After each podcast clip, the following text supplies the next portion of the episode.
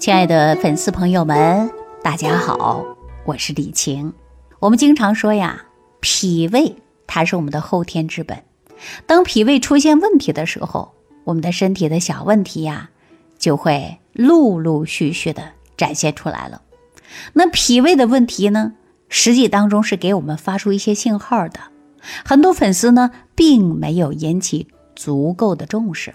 至于呢，我们说身体上啊，就埋下了更多的健康隐患。那今天呢，我们就把脾胃虚弱、脾胃不和给出来的信号一网打尽。大家听了以后啊，你就应该注意了啊。那首先呢，我们说脾胃啊。它第一大功能是什么呢？就是负责水谷精微的运化。水谷精微呢，就是我们身体所需要的营养和能量。那运化呢，就是运输啊、消化吸收的意思。那这里边的运化有两层意思：一是运化食物，另一个呢就是运化水液。那我们都知道啊，身体里需要的是什么呀？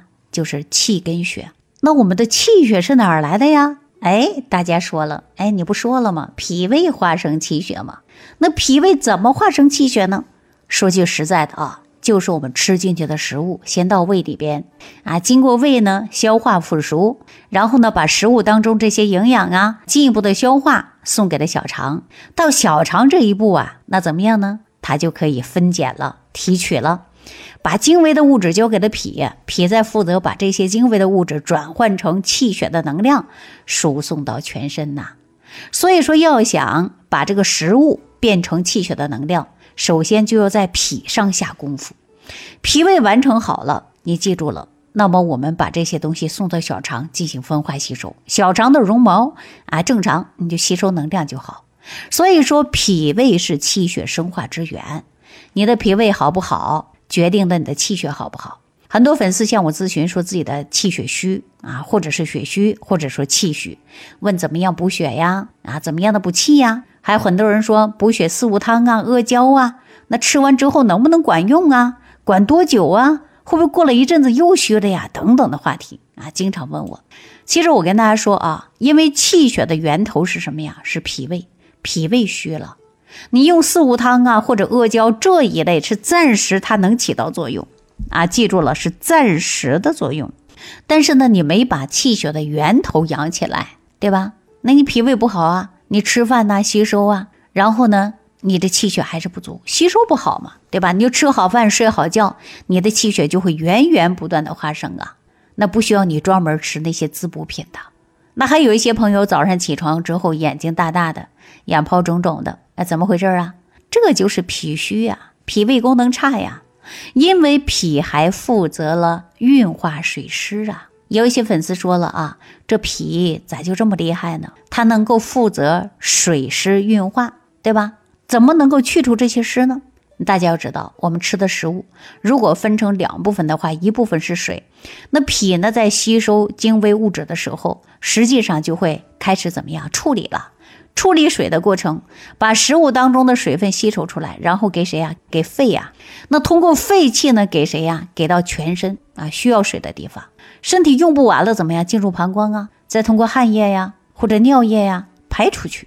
那如果说脾脏的运输能力差，水湿运不出去，那水积累在中焦脾胃，那脏腑啊就会有这样的一个特点：喜燥而恶湿啊。那翻译过来什么意思呢？就是脾脏喜欢干燥的环境，讨厌湿的环境。假设你就是脾胃虚弱，就不能够运化水湿，身体里的水湿过多，就会让你的脾脏的工作环境更糟糕啊。这就是我们常说的湿气会困脾，那脾呢就会更加虚弱了呀。脾虚之后，水湿代谢不出去，那人你看出现什么呀？肿眼泡啊，眼袋大呀，大肚腩呐。那都是脾虚的问题呀。那我们今天呢，都是生存在浊毒的环境之下。那现代人普遍存在健康问题。你看，有一些体重超标的粉丝想减肥，只要把脾胃调好了，把湿气去除了，那怎么样啊？这肥马上就减下来了，对吧？多余的水分也没有了呀。那还有一些粉丝呢，整天呢感觉自己头晕眼胀的，脑子不清楚。那这个脾呀，它是升清降浊的，升清降浊能力差了。你记住了，头也不清楚啊，反应也慢，所以说脾能够升清，而且呢，升清降浊能力都不好了，就是脾胃啊。那我告诉大家，中焦就肯定会出问题的，大家知道吗？所以说我们啊，往上升到头目，那头目得到滋养了，自然就会精神气爽的，干活干得有劲儿啊，思维敏捷呀。如果说脾气不升，那大脑反应就慢了呀，营养物质啊、气血呀，一天呢都跟不上了，浑浑噩噩的，大脑变迟钝了，精神变差了呀。那脾的升清的第二层意思呀，就是脾气升起来，身体的各个脏腑器官呢，它都不会掉下来。那这个升作用什么呢？就是抵抗重力呗。你看我们现在很多人是不是中气不足，然后呢出现了什么胃下垂呀、子宫下垂呀、什么肾下垂呀、脱肛啊等等。所以说这就是脾要升啊，功能要失常了，脏腑功能它就往下掉啊。如果说出现了脏腑功能往下垂的，那就说明你这升清的脏腑功能啊，它出现问题了，拖不住了，对吧？那脾的第三大功能就是统血，那脾它是统血的呀。那统血啊，那正常的血液正常的运行，那血液呢，它是有形的，是液体。那么我们在容器能装它，然后呢，通过推动血液，它是往前走的，同时呢，它也有力量往上拉的。那防止血液到处乱窜，所以说脾统血的。那很多粉丝说李老师啊，我莫名其妙的感觉鼻子出血、牙龈出血，稍微碰一下出血、血瘀，那就说明你是什么脾虚了。有些粉丝朋友说统血能力差了，就容易出现慢性出血，比如说妇科上的崩漏、月经啊淋漓不尽、滴滴答答，还有呢啊月经啊经常啊不干净，对吧？十天半个月还是不走的。这种现象比较多啊，这种情况下都是因为脾不统血了，大家明白吗？所以很多粉丝纳闷说脾不好，为什么就虚呢？思伤脾呀，就比如说过度的思虑啊，过度的思考啊，都容易引起脾虚啊。那很多小孩学习压力大呀，平时思考问题多呀，那这样也容易出现的什么呀？就是脾虚呀，对吧？还有一些脑力上班族的，就是脑力劳动的上班族的，那容易思虑过重吧，那也会导致脾虚啊。那性格内向的，遇到事儿总是闷头想的，思虑过重的，那也会脾虚呀。一旦伤到脾了，脾胃虚弱的话，他的症状啊，流口水，而且小孩成长过程中啊，三四岁的还流口水，这都是脾虚的表现呢。孩子流口水，说到脾虚了，但是不要过度的焦虑。孩子的特点呢，就是肝旺脾虚，等长大了，慢慢就调过来了。做父母的。不要去做伤害孩子脾脏的事儿。根据孩子的特点，顺应他的性子，啊，其实呢，带孩子呀也挺好带的。我们记住了啊，不要拼命的孩子补，一补就走向两个极端，一个是消瘦，一个是肥胖。所以说，很多成年人晚上睡觉的时候发现枕巾湿一片，哎，怎么样，流口水了，对吧？这就是脾虚啊。还有我们身边有这样的人啊，嘴唇呢看上去淡白，有的人呢是脾虚的表现，实际上啊。这个脾虚呢，就是啊，因为脾它是气血生化之源。如果说脾虚，那气血就不好嘛。另一种人呢，他的嘴唇颜色暗紫啊，就是因为体内有血瘀，血瘀不畅嘛，所以说就通过了有暗紫现象嘛。中医上不是有这么一句话吗？就是脾它开窍于口，其华在唇，说的就是这个意思呀。那古人讲啊，脾胃不和。百病丛生啊，说的，就是我在讲的万病之源说脾胃的原因呢。因为呀，脾为五行之母。那么我们呢，去看看大地，肥沃的土壤里边能够茁壮成长的什么呀？就是植物。那贫瘠的土壤里边寸草不生啊。那中医补土派李东垣特别强调的就是要补脾健脾啊。认为呀，把脾胃调好了，大部分的病都可以解决。那有人会说，那怎么知道脾胃好不好啊？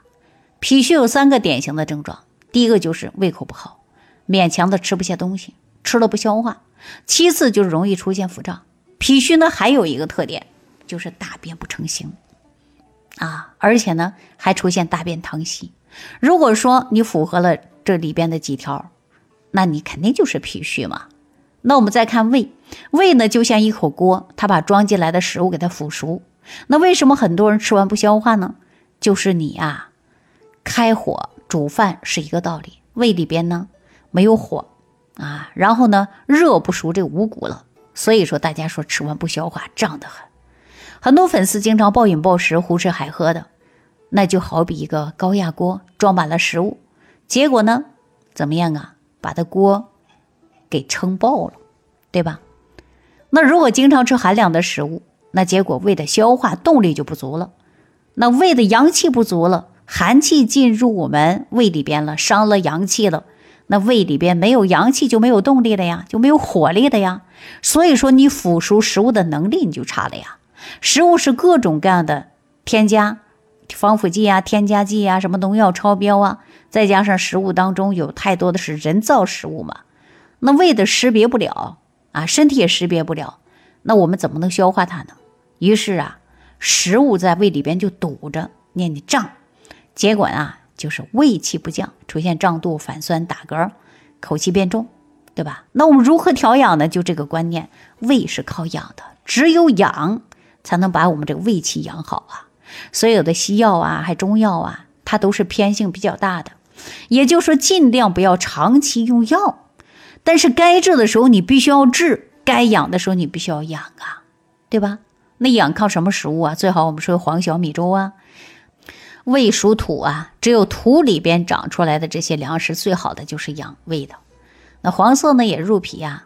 那黄小米儿是不是植物的种子呀？是大自然的精华呀，能够帮助胃里边它能够重新恢复生机。只有脾胃功能恢复了，人才能够有生命力啊！这就是中医讲的“有胃气则生，无胃气则亡”的道理啊！还有这么一句话，就是疾病面前啊，在疾病面前，不管什么病，只要有胃气，能吃下饭，你记住了，它都能治好。如果说胃气都没有了，那这个人就快了。是不是啊？